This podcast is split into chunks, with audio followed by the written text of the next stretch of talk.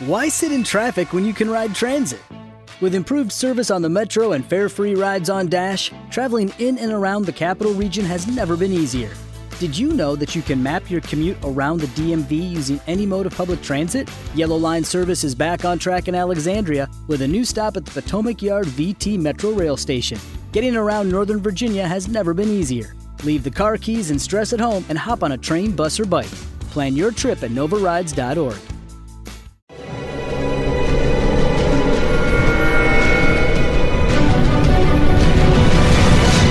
Yo documental.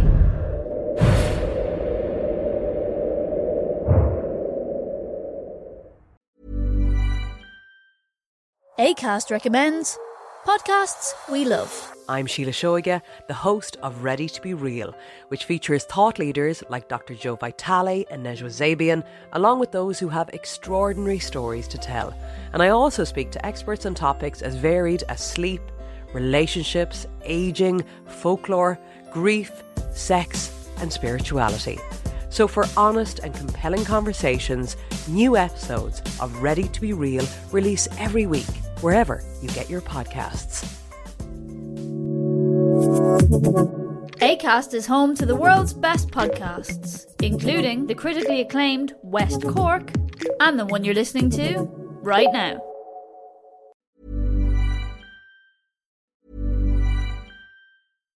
ACAST recommends podcasts we love. I'm Sheila Shoiga, the host of Ready to Be Real, which features thought leaders like Dr. Joe Vitale and Nejwa Zabian, along with those who have extraordinary stories to tell. And I also speak to experts on topics as varied as sleep, relationships, aging, folklore, grief, sex, and spirituality. So, for honest and compelling conversations, new episodes of Ready to Be Real release every week, wherever you get your podcasts. ACAST is home to the world's best podcasts, including the critically acclaimed West Cork and the one you're listening to right now.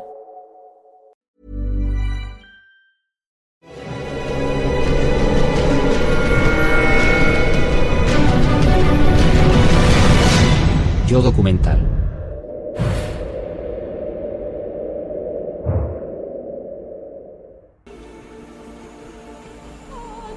Hace una hora que despegamos de Katmandú, la capital del país, y estamos a punto de llegar a nuestro destino.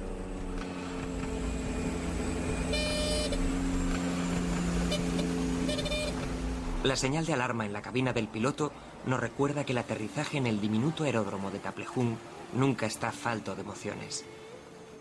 La descarga de adrenalina se mezcla con la satisfacción de volver a pisar tierra firme en este país fascinante. Sus gentes nos reciben con hospitalidad y nosotros nos dejamos envolver por una atmósfera de tranquilidad y sencillez que lo impregna todo. Las miradas. El paisaje de la vida.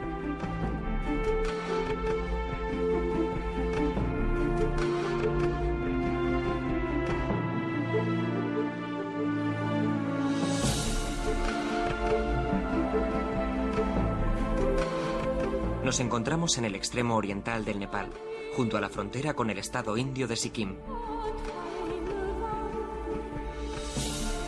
El himalayista Carlos Pauner se dispone a comenzar la marcha de aproximación que le llevará al pie de su objetivo, la tercera montaña más alta de la Tierra, el Kanchenjunga.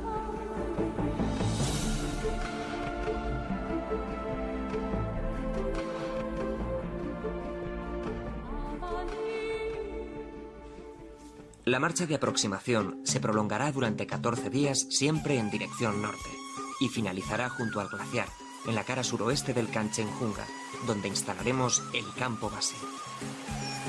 Comenzaremos atravesando zonas húmedas de vegetación selvática para ir ganando progresivamente altura.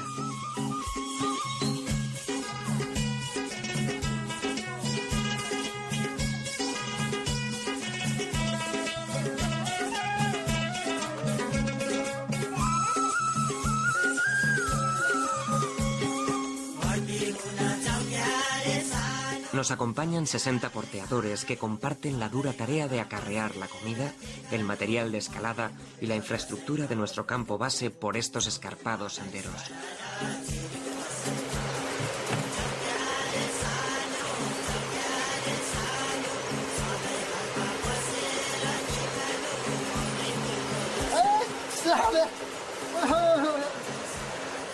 Para Carlos Pauner, este paisaje guarda algunos recuerdos. En 1997, en su primera expedición al Himalaya, estos mismos caminos le llevaron al pie de la cara norte del Kanchenjunga.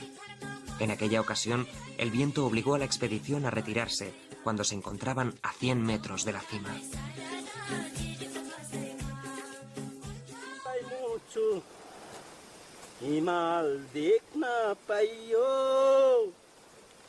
Durante la segunda semana el tiempo empeora y las nevadas son continuas.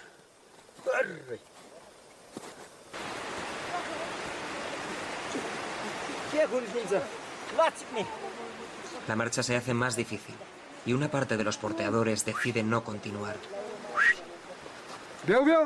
De nada valen nuestros ruegos para que cumplan lo pactado. De los 60 porteadores iniciales, solo permanecen 14. Al cansancio propio de la marcha se unen el enfado y la preocupación por el duro golpe que ha sufrido la logística de nuestra expedición. Estamos deseando llegar al campo base y concentrarnos en la montaña. Por fin, un día, al fondo del valle el Kanchenjunga aparece por primera vez ante nuestros ojos. Su aspecto es impresionante.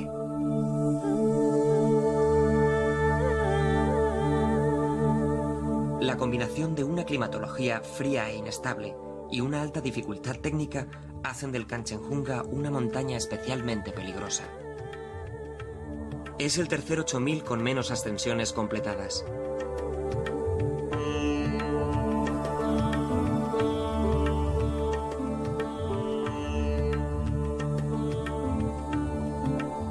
Primera ascensión a los 8.586 metros del Kanchenjunga fue realizada en 1955 por una expedición británica que abrió la que es considerada la vía clásica en la vertiente sur.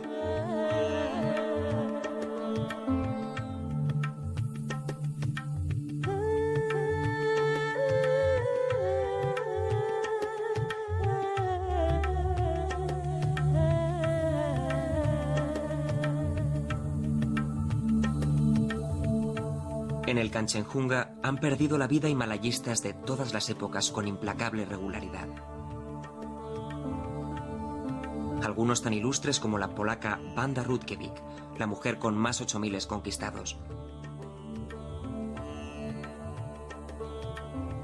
O el francés Benoît Chamou, que buscaba en 1995 completar su decimocuarta cumbre de más de 8.000 metros, cuando se perdió para siempre en las laderas del Kanchenjunga.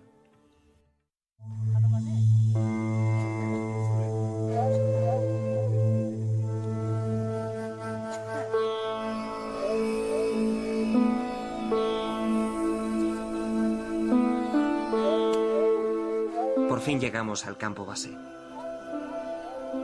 Luce el sol y aprovechamos el buen día para celebrar la puya, el rito budista de ofrenda y bendición del campo base y del material de escalada. Guardamos silencio y pedimos que los dioses de las montañas nos sean favorables.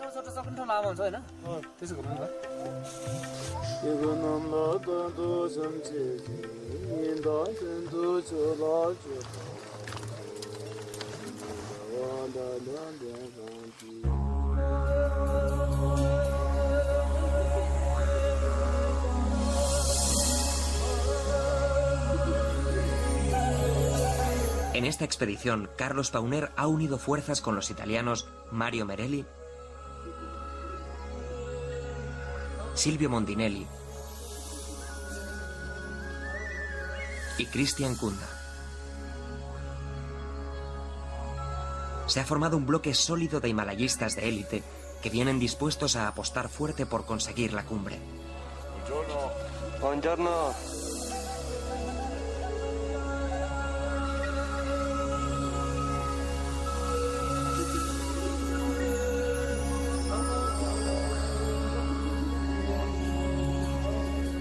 El Kanchenjunga tiene una característica especial que la distingue de otras montañas. A medida que se asciende, la dificultad técnica aumenta. Esto hace que los pasos más delicados se sitúen en las cotas más altas, uniendo a su propia peligrosidad la merma de facultades por el cansancio acumulado y la falta de oxígeno.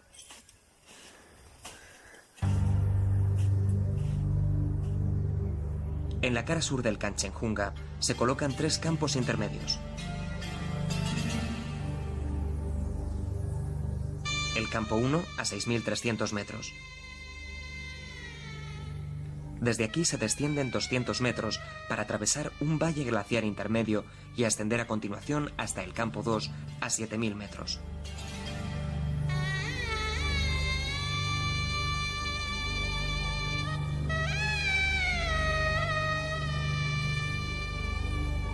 Superada una complicada cascada de bloques de hielo, se llega al campo 3, a 7.600 metros, al pie de la gran pirámide final.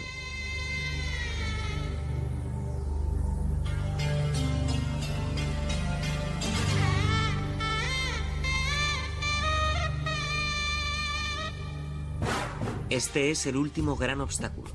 Mil metros de hielo y roca que se erigen temibles, como las fauces dentadas de un animal gigantesco.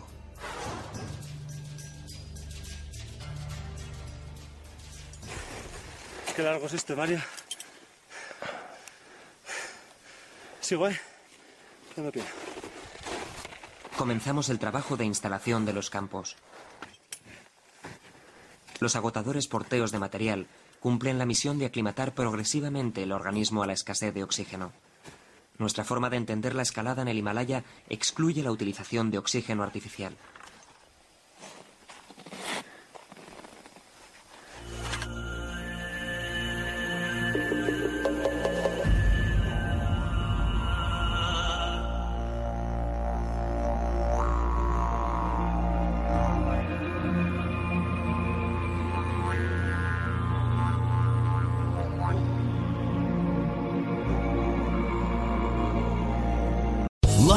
Casino asking people what's the weirdest place you've gotten lucky? Lucky? In line at the deli, I guess? Aha, in my dentist's office. More than once, actually. Do I have to say? Yes, you do. In the car before my kids' PTA meeting. Really? Yes. Excuse me, what's the weirdest place you've gotten lucky? I never win and tell. Well, there you have it. You can get lucky anywhere playing at LuckyLandSlots.com. Play for free right now. Are you feeling lucky? No purchase necessary. Void where prohibited by law. 18 plus. Terms and conditions apply. See website for details. Voy para arriba, Mario. A ver si llegamos a cerca del campo 1, ¿vale? Vale.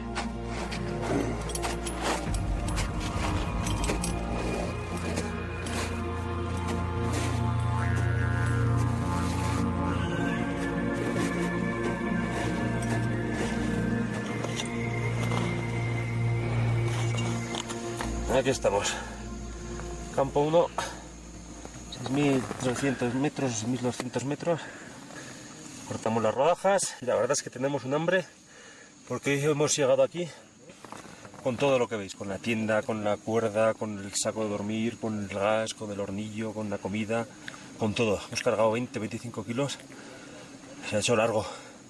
En fin, pasaremos una noche aquí y mañana pues iremos para la base a lavarnos y descansar. Esta es la vida en un campo 1.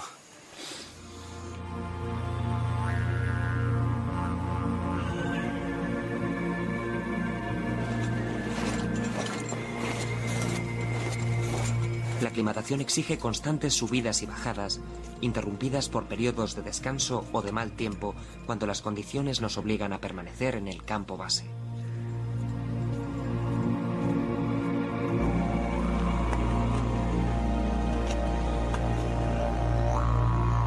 Asentado ya el campo 1, nos dirigimos a los campos superiores atravesando la gran cascada de bloques de hielo.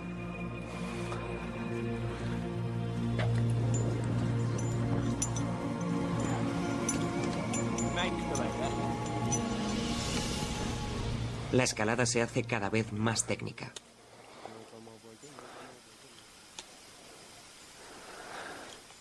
Silvio, cuidado con las grietas, ¿eh?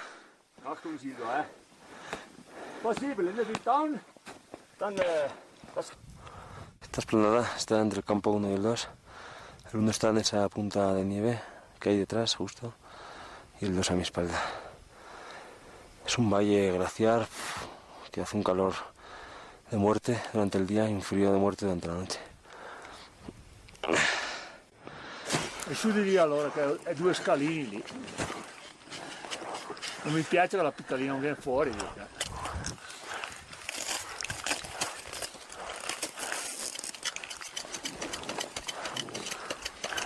È ancora sulla tua sinistra. Eh, ti buchi! Sì, eh, guarda, venendo. Hemos encontrado un terreno muy vertical. Hemos tenido que hacer aquí unos largos con reuniones y todo. O sea que aquí estamos. A ver si nos sale el pie.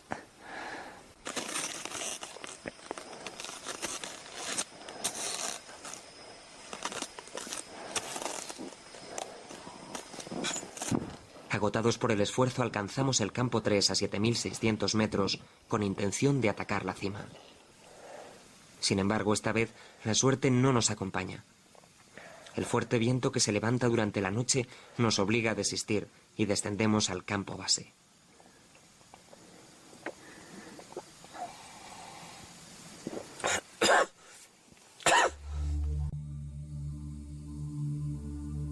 Tras el intento fallido de alcanzar la cumbre, el mal tiempo nos retiene en nuestras tiendas.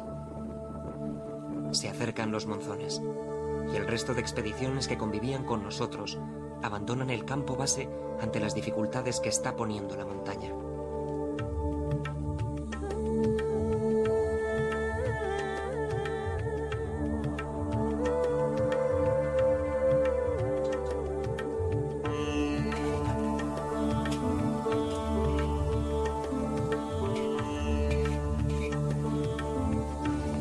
Nosotros no queremos darnos todavía por vencidos. Queremos recuperarnos física y psicológicamente para afrontar la que será nuestra última oportunidad de alcanzar la cima del Kanchenjunga. Por fin, el tiempo mejora y partimos para alcanzar de nuevo el campo 3 y atacar la cumbre.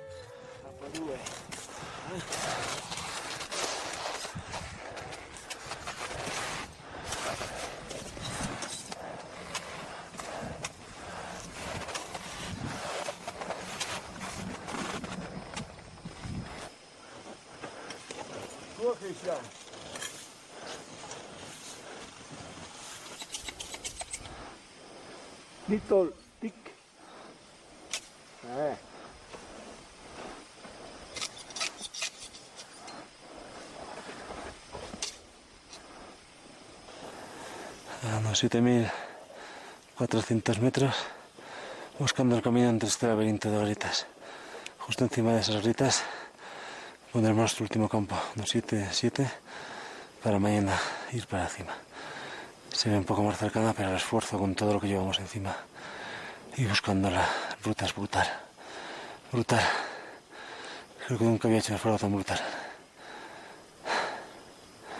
Ojalá sea para bien. Este muro de hielo unos 50 metros nos corta el paso a la planicie al pie de la pirámide final. A ver cómo somos capaces de pasarlo. Pero vamos, esfuerzo seguro.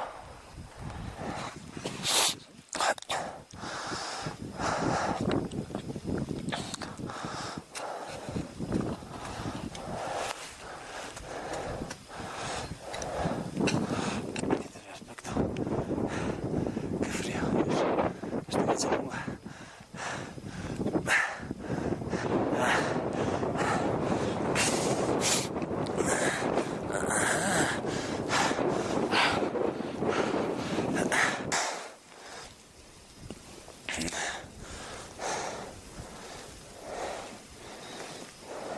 y llegamos al campo 3 a unos 7.600, 7.700 metros. ¿no?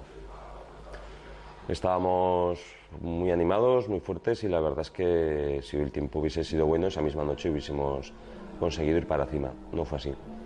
Eh, a las 12 nos despertamos, hacía mucho viento, nos volvimos a poner otro horario para salir, las 2, las 4, viento todavía, y a las 6 de la mañana pues ya decidimos decidimos, pues bueno, como en la otra ocasión, no salir hacia cima, ¿no? porque ya no tenemos horas materiales para conseguir regresar y volver con luz. ¿no? En esta ocasión, pues llevados ya por, por, bastante más ganas de culminar y viendo que era el último intento que íbamos a hacer a la montaña, pues decidimos permanecer todo un día, que fue el día 19 en ese campo 3, ¿no? 7.700 metros, pues dejando pasar las horas. ¿no? Quizás sea de las partes más duras de la expedición, en un campo tan alto, donde se está tan mal, donde mm, la somnolencia es elevada.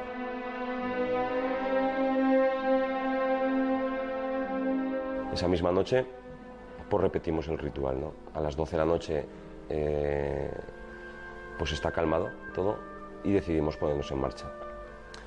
Progresamos a un buen ritmo, yo estoy especialmente motivado y especialmente fuerte en ese momento y voy abriendo huella pues casi toda la noche, ¿no? De hecho, pues hasta bien entrada la mañana, pues tiré un poco de mis compañeros que, que bueno, pues dos italianos, por ejemplo, Mario y Silvio, andaban con problemas de frío, iban pues un poco más renqueantes, incluso alguno decidió abandonar, aunque luego pues decidió subir por la huella y nos alcanzó.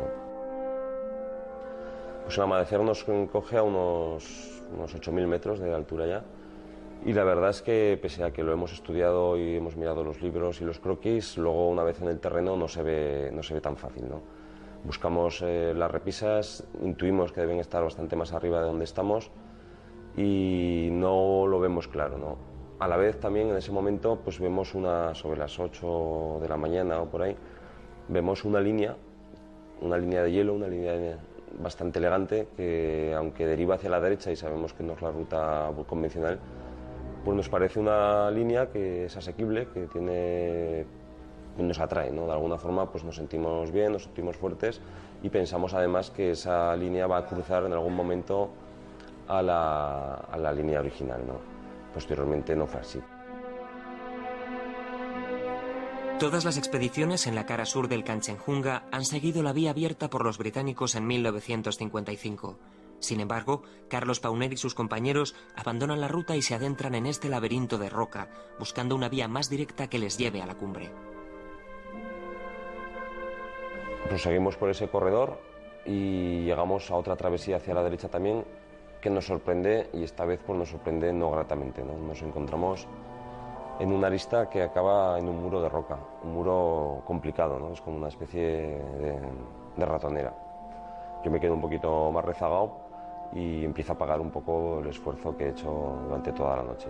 ¿no? no soy consciente, sí que soy consciente de que quizás he echado demasiado ahí al asador, pero también es un poco la única forma ¿no? de subir a estas montañas. Hay momentos en los que la fuerza del grupo se demuestra por esto, ¿no? porque en unos momentos tiran unos y en otros momentos tiran otros. Entonces, pues proseguimos. ¿no? El muro es muy complicado, la verdad es que utilizamos técnica de escalada mixta, vamos empotrando los pioles y los crampones pues, por la roca, utilizando las fisuras y los pequeños agarres que hay en ella, y son momentos de tensión. Digamos que a todo ese esfuerzo de altura pues también se suma esa, esa tensión de saber que no hay otra oportunidad. ¿no? Estamos en un muro en el que un resbalón pues, es fatal, no hay tiempo para, para encordamientos.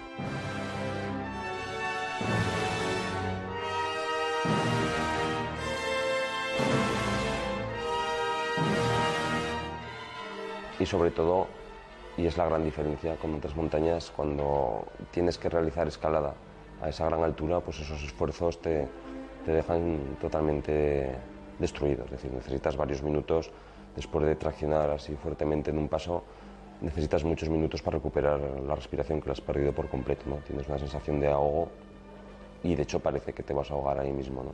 Entras como una especie de pérdida del control pues en varias ocasiones, ¿no? cada uno va entrando de vez en cuando. Yo recuerdo que por lo menos 15 o 16 veces tuve pues, esos accesos de, de tener que parar ¿no? y recuperar la respiración y bueno, y luego pues proseguir para arriba.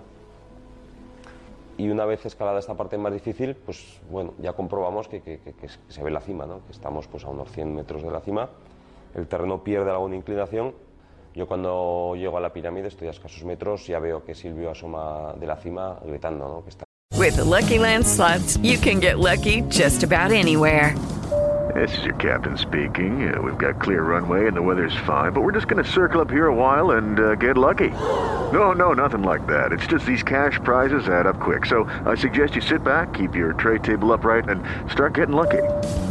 Play for free at LuckyLandSlots.com. Are you feeling lucky? No purchase necessary. Void where prohibited by law. 18 plus terms and conditions apply. See website for details. Lucky Land Casino asking people what's the weirdest place you've gotten lucky? Lucky? In line at the deli, I guess? Aha, in my dentist's office. More than once, actually. Do I have to say? Yes, you do. In the car before my kids' PTA meeting. Really? Yes. Excuse me, what's the weirdest place you've gotten lucky? I never win and tell. Well, there you have it. You can get lucky anywhere playing at LuckyLandSlots.com. Play for free right now. Are you feeling lucky? No purchase necessary. Void where prohibited by law. 18 plus. Terms and conditions apply. See website for details. La cima, que falta muy poquito, y pues yo llego 15 minutos, 20 minutos más tarde que, que él, ¿no?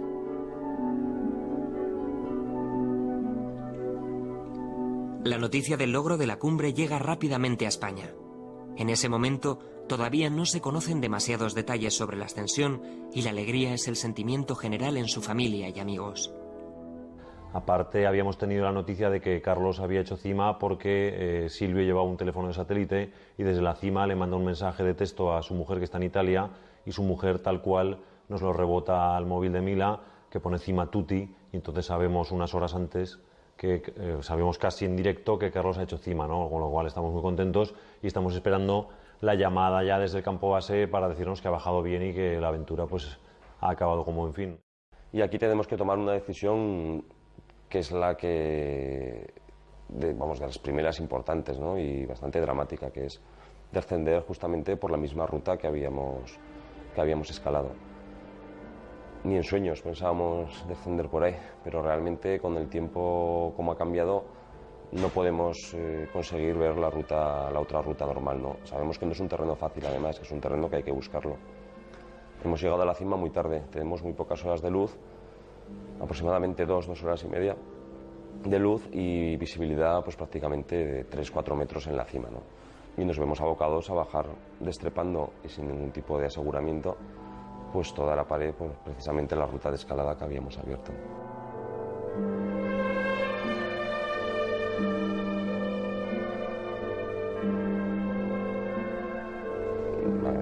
Cima fue fría, ¿no? Fue no fue una cima feliz, realmente pues no, nos permitió nada y sobre todo pues el hecho de que, enseguida cuando te paras ahí comprendes que lo que viene ahora es la partida difícil. ¿no? Yo creo que de alguna forma todos comprendimos que, iba a ser muy difícil que saliésemos con vida de esa, de esa cima y yo creo que eso hizo que sin cruzar palabras cada uno saliese como con cuentagotas, ¿no? abrazando su destino sin, sin, comentar nada y también pues sin esperarnos, ¿no? porque, bueno, pues porque hay que destrepar esa pared, cada uno tiene que ser capaz de destreparlo por sí mismo, nadie va a poder hacer nada por, por ti y tú pues tampoco vas a hacer nada, por, no vas a poder desgraciadamente hacer nada por otro.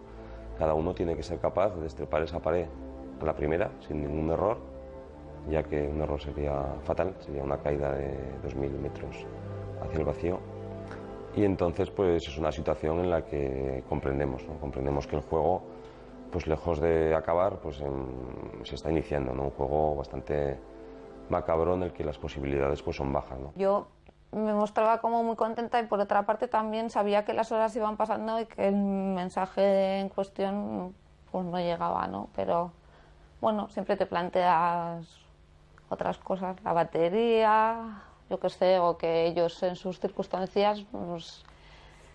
pero sí que notaba en los demás que los demás sí que empezaban a pensar que, que era tarde. Yo eso lo sabía, pero de alguna manera mantenía el tipo. Y ellos, yo notaba también, en el caso de, de Iñaki, que él trataba de no demostrarme a mí lo que él estaba pensando. Sí sabemos que eh, a través del mensaje y luego hablando con, con la mujer de Silvio, Sabemos que han hecho cima muy tarde, alrededor de las 4 o las 5, con lo cual, bueno, los que sabemos cómo es aquello, estamos contentos, pero por otro lado tenemos el resquemor de, de pensar que han hecho cima muy tarde, casi casi anocheciendo, ¿no? Ahí es fácil, se hace de noche a las 5 y media, a las 6 aproximadamente, y entonces, bueno, pues sabíamos que la bajada podía ser complicada, pero bueno, confiábamos en que yendo un grupo tan fuerte, pues bajarían sin ningún problema, ¿no?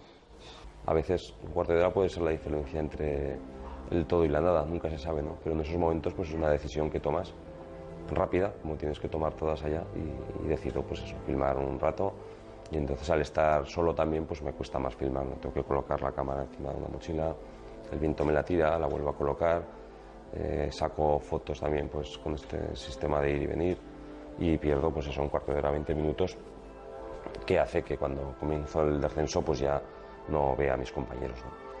El tiempo es malo, definitivamente es malo. empieza a nevar, eh, la visibilidad ya se va reduciendo muchísimo más y, bueno, desciendo todo ese terreno primero que tengo hasta que llego a ese muro, ¿no? a ese muro complicado, 8.500, 8.400 y pico metros y ahí ya hay que concentrarse muy bien. ¿no? Se hace de noche, acabo justamente la parte más complicada y en ese momento ya, se, ya no se ve, ¿no? tengo que encender la lámpara frontal y en cierta manera pues estoy algo contento, ¿no? Destrepado toda esa parte más complicada y ahí el cansancio se hace ya tremendo, ¿no? Son las 10 de la noche y, quiero parar, no quiero dormir, tengo muchísimo sueño y, bueno, entonces eh, empieza otro tipo de lucha, ¿no? que es una lucha contra uno mismo de, de, obligarse a no parar. Es decir, yo sabía de alguna forma en toda esa situación mental en la que tienes, en la que tienes mucho estrés, en la que no piensas con claridad debido sobre todo pues, a la falta de oxígeno mm, de, por la permanencia de tantas horas por encima de 8.000 metros, pues en algún rincón de mi cabeza tenía grabado el hecho de que no debía quedarme ahí, ¿no? Sabía que si me quedaba, pues iba a morir, vamos, eso lo tenía seguro. Y se establece esa lucha, ¿no? Con uno mismo. Es una lucha muy brutal, yo creo que es una lucha además que hace que se desencadene un, fenómeno curioso, ¿no? Que es el de la, de la aparición de un compañero, un compañero imaginario, un compañero imaginario que de alguna forma tiene todas las debilidades tuyas yo creo que, que la mente es muy sabia, ¿no? Y el hecho de luchar contra una misma, pues es algo complicado. Y establece ese mecanismo de defensa, ¿no? De, digamos, personalizar en una persona imaginaria, pues todas esas debilidades, de tal forma que, que tú pues tienes que luchar contra esa otra persona, ¿no? no contra ti mismo. Esa otra persona era la que la que quería parar, esa otra persona la que justificaba, diciendo que nos merecíamos un descanso, que habíamos trabajado mucho. Y, esa persona pues incluso era la que no veía de un ojo. Yo empecé a perder ahí por efecto también de la altura la visión del ojo izquierdo, casi totalmente, era como una neblina que me cubría ese ojo. Y no era cosa mía, no era cosa del otro. También se resuelve, se resuelve pues eh, llegando a un acuerdo, ¿no? un acuerdo que que el acuerdo al que llegué con esa persona imaginaria pues fue el dar 100 pasos y parar, ¿no? Y entonces pues ese fue el acuerdo, ¿no? Destrepar 100 pasos, contándolos y parar unos minutos, ¿no?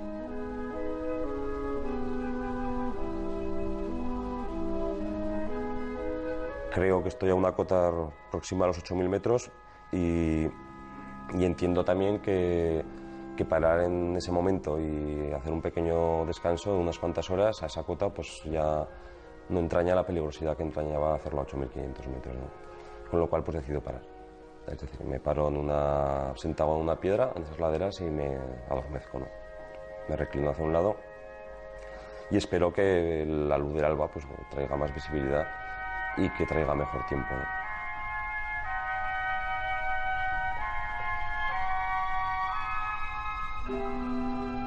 Al día siguiente, los medios de comunicación, ajenos todavía a la difícil situación que vive Carlos en las laderas del Canchenjunga, dan la noticia del éxito de su llegada a la cumbre.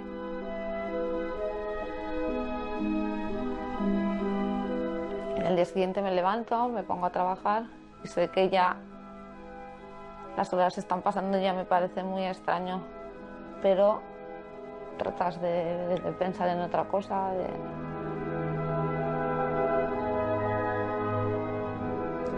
Amanece y la situación no ha cambiado mucho, es decir, no nieva, pero sí que la visibilidad es muy mala. Hay muchas nubes, estoy envuelto en niebla.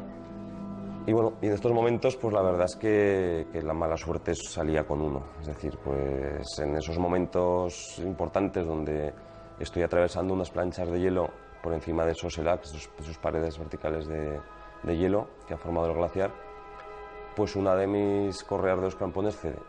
Empiezo a caer sin control, cabeza abajo, y, y bueno, voy golpeando con distintas partes de hielo, alguna pequeña roca que hay por el camino, incluso llevo tanta velocidad que salto una grieta que tenía que veía visiblemente en la, en la parte de abajo y la salto sin caerme de ella. Pero pues, pues bueno, el Serac se acaba, es decir, la rampa de hielo se acaba y se acaba en un cortado vertical por el que, por el que caigo. ¿no? Realmente noto cómo salto en el aire y la reacción, pues, pues bueno, no hay mucha reacción, es decir, claramente pienso que es el final, claramente pienso que estoy saltando por una pared que no sé lo que tiene, pero sé que me espera pues un aterrizaje y un golpe. ¿no? y me encojo, me encojo de hombros y tenso el cuerpo y espero ese último golpe, ¿no? Y sin duda, pues en esos momentos pienso que es el final, que, que la partida pues ha sido perdida y que ya no hay mucho que hacer. No es un momento especialmente dramático, es decir, es un momento en el que por primera vez en muchas horas no tienes nada que hacer, no tienes nada que pelear, la suerte está echada, ¿no? La partida ha acabado y tú la has perdido y entonces pues son momentos de, de calma, de, esperar pues ese final que no sabes muy bien cómo va a ser, pero que ya lo intuyes cercano. ¿no? El golpe llega, el golpe llega y es un golpe fuerte, ¿no?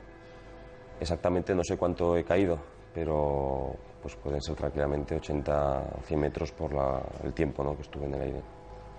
El golpe es seco, el golpe es un golpe muy duro y estoy aturdido durante muchísimo tiempo. No, no sé realmente si he muerto o no.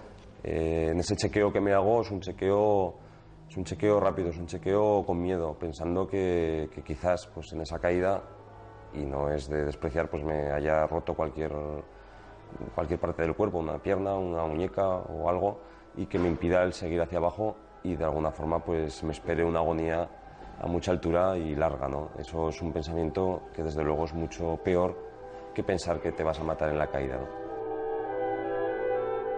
Me chequeo y compruebo que estoy entero, que tengo todo el cuerpo bien.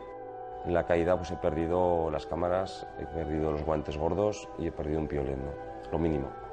Y de hecho también me queda lo mínimo para seguir bajando. ¿no? La desorientación absoluta, lógicamente. Después de la caída, pues ya no sabes muy bien hacia dónde salir, y sobre todo cuando estás envuelto entre un ambiente que no ves nada.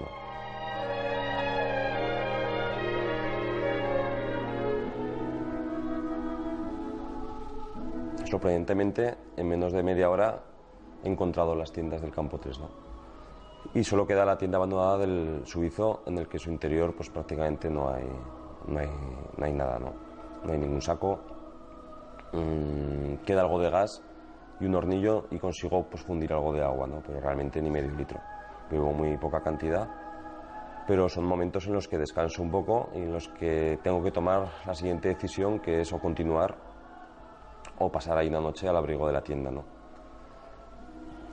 No lo tengo muy claro, no lo tengo muy claro, pero hay un hecho que me, que me anima a seguir, ¿no? es el hecho de que persiste la pérdida de visión del ojo izquierdo y el ojo derecho también está empezando a suceder lo mismo. Entonces sé que no, que no puedo continuar más ahí.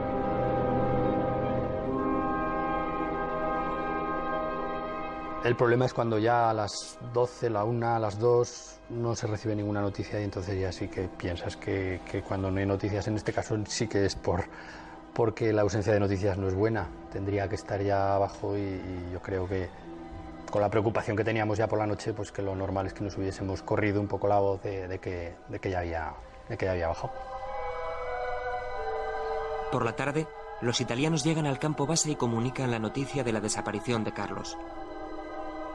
Han pasado la noche en las tiendas del campo 3 en condiciones muy difíciles y sufren congelaciones.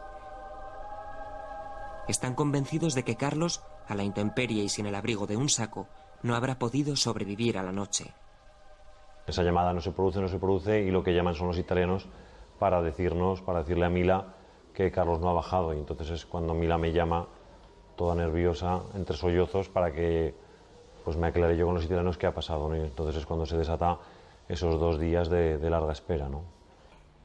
Supongo que de alguna manera cuando te llaman, antes de que te cuenten nada, es como si ya supieras que hay, que hay algo, ¿no? Pero bueno, directamente me empieza a contar pues, que Carlos no ha bajado al, al campo 3, eh, pues toda la historia que se ha contado. ¿no? Los otros lo han visto hasta cierta altura, que si le han dejado una luz, que si luego han estado que le gritaban, que si contestaba.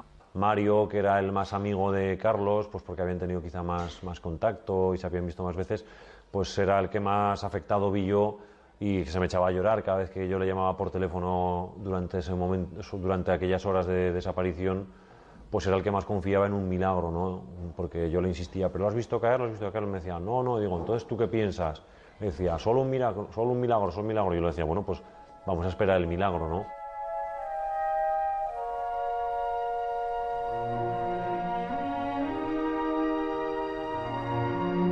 y consigo llegar hasta el borde del plato glaciar donde se rompe una cascada de Seracs. ¿no? Ese terreno es muy complejo, son todo grietas, grandes paredes y bloques de hielo y ahí tenemos trazado un camino por el que hemos subido, pero que en esos momentos no atino con el, con el que es. ¿no? Entonces, pues, pues me paro, me paro ahí sin tomar ninguna... no tengo elementos para tomar la decisión de salir. me acompañan en todo ese camino y mientras estoy sentado también alucinaciones, es decir, ya no es ese compañero imaginario del día anterior, son alucinaciones visuales, es decir, yo veo gente, veo gente a mi alrededor, gente que está andando por el glaciar. En, la en primera instancia pienso que son mis compañeros, pero ni el número coincide, ni sus movimientos son los mismos. Las caras no las veo, pero sí que me están mirando y tienen la indumentaria totalmente normal de escalada, ¿no? Escalada con sus crampones, su arnés, sus cintas de escalada. Están quietos y me miran, yo los miro, pero tampoco, tampoco, no, tampoco me molestan. ¿no? Hay un momento curioso en todo esto y es un momento de una alucinación que me quedo mirando, pues por, porque no hay otra cosa que hacer, me quedo mirándola, como es un serpa que sale de, del, digamos, de la parte de abajo de la cascada de hielo y se incorpora al plató de nieve donde estoy yo. Y en ese caminar, la verdad es que hace un giro por detrás de un bloque de hielo que me, que me hace recordar, ¿no? Y digo, me pongo a pensar en nuestros días pasados cuando subíamos por ahí y recuerdo, recuerdo ese giro, ¿no? Digo, nosotros hacíamos ese giro además justamente para evitar una grieta por detrás de un bloque y luego ya enderezábamos hacia lo que es la subida del plató.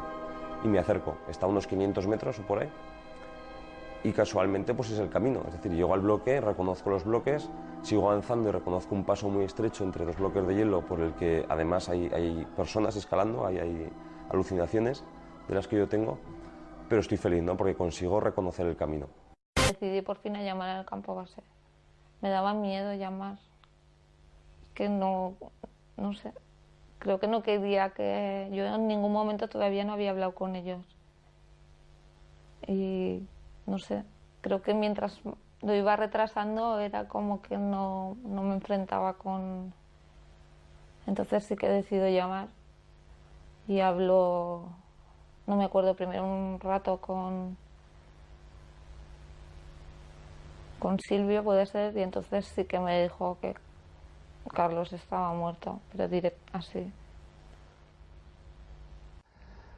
Bueno, pues no solamente eso, sino que pasa otra noche por ahí, ¿no? Y entonces ya dices, bueno, es que yo no, no, daba, no daba un duro, la verdad, que, que lo ve, bueno, en muchos momentos lo veía muy negro.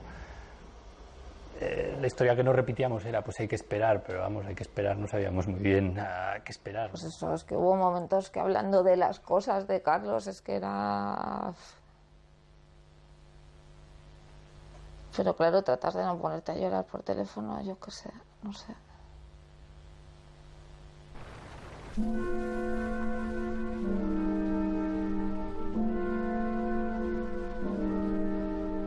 Y me, me, dispongo ya premeditadamente a pasar la noche, es decir, ya estoy agotado, ya no puedo más, llevo muchísimas horas por encima de una cota muy alta, muchísimas horas de tensión, voy ganando la partida poco a poco, pero desde luego el esfuerzo es grande, ¿no? Me duermo enseguida, y duermo muchísimo rato. Me despierto alguna vez en la noche porque la noche es extraordinariamente fría. De hecho, está rasa completamente y es una noche en la que paso más frío que la anterior.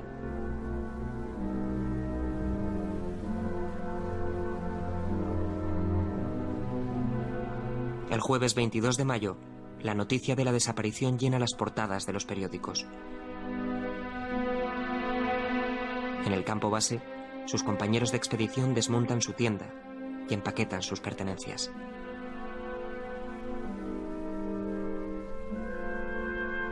Es decir, la sensación cuando tengo al amanecer, un amanecer frío como poco recuerdo, pues la verdad es que es de descanso. Es decir, me desentumezco, noto dolor en las manos, mm, sé que me estoy congelando, pero, pero ni me quito los guantes, no, no hay nada que hacer. Destrepo un muro de hielo bastante complicado, sobre todo para hacerlo con un piolet, que es lo único que me queda. La mano izquierda me tiene que ayudar a modo de piolet, clavándola en el hielo, en esa nivelada, para ser capaz de destrepar ese muro. Y consigo llegar al campo 2 pues al mediodía, supongo, más o menos por la, por la luz. Atardece, la... yo voy agonizando en esa subida hasta el campo 1, empieza a nevar, ya me duelen mucho las manos, no me preocupa tampoco demasiado. Voy siguiendo las cuerdas, sé que llevo el camino, lógicamente, sé que voy a llegar al campo base y no sé si llegaré ese día o llegaré al siguiente, pero sé que voy a llegar. Cuando estoy ya cerca del campo base, como a una media hora o una hora de descenso, pues enciendo mi frontal, ¿no? Y como ese tramo ya se ve desde el campo base, pues mis compañeros me ven, ¿no? Y entiendo que me han visto pues porque hacen una gran hoguera, veo de pronto una luz, veo luces, veo agitación en el campo base. Y entonces llegó el mensaje. Ponía en el teléfono Carlos e vivo. Y fue una cosa totalmente, o sea, no solamente una emoción que, que, que no puedo contar, o sea, es indescriptible. Yo pocas veces había visto a un- una mujer o a tres mujeres presas de un ataque de nervios, pues lo pude ver en directo cómo se emocionaban, ¿no? Yo también me emocioné muchísimo, ¿no? Pero lo contentas que se ponían que casi no podían ni hablar por teléfono para llamar a, a la mujer de Silvio. En- estoy en clase, estoy, soy profesor de secundaria y recibo un mensaje, cosa que está estrictamente prohibida entre mis alumnos. Creo que fue algo hasta físico, no sé, una sensación. Creo que metí un grito, salió del bar hasta el cocinero que estaba dentro de la cocina. Bueno, pues está vivo, ¿no? Es lo que leo. No sé. No sé muy bien eh, qué hacer, qué, qué decir, pero bueno, acabo la clase y, y me bajo como un rayo para Zaragoza. Esa es la, la historia. Bueno. No sé, pero fue una emoción muy grande, muy grande. Ya estoy salvado. Yo sigo hacia abajo, voy al encuentro de ellos y ellos van a mi encuentro. Luego ya cuando aparece llamamos y enseguida nos dicen, no, no, está bajando el campo 1, en una hora aproximadamente estará aquí. Nos abrazamos, lloramos, me suben unos guantes. Y efectivamente sobre las seis y pico, las siete, pues Carlos aparece y llama y se ponen Mila y Laura, pues bueno, Realmente es que no sé ni lo que hablé con él, pero fue súper emocionante.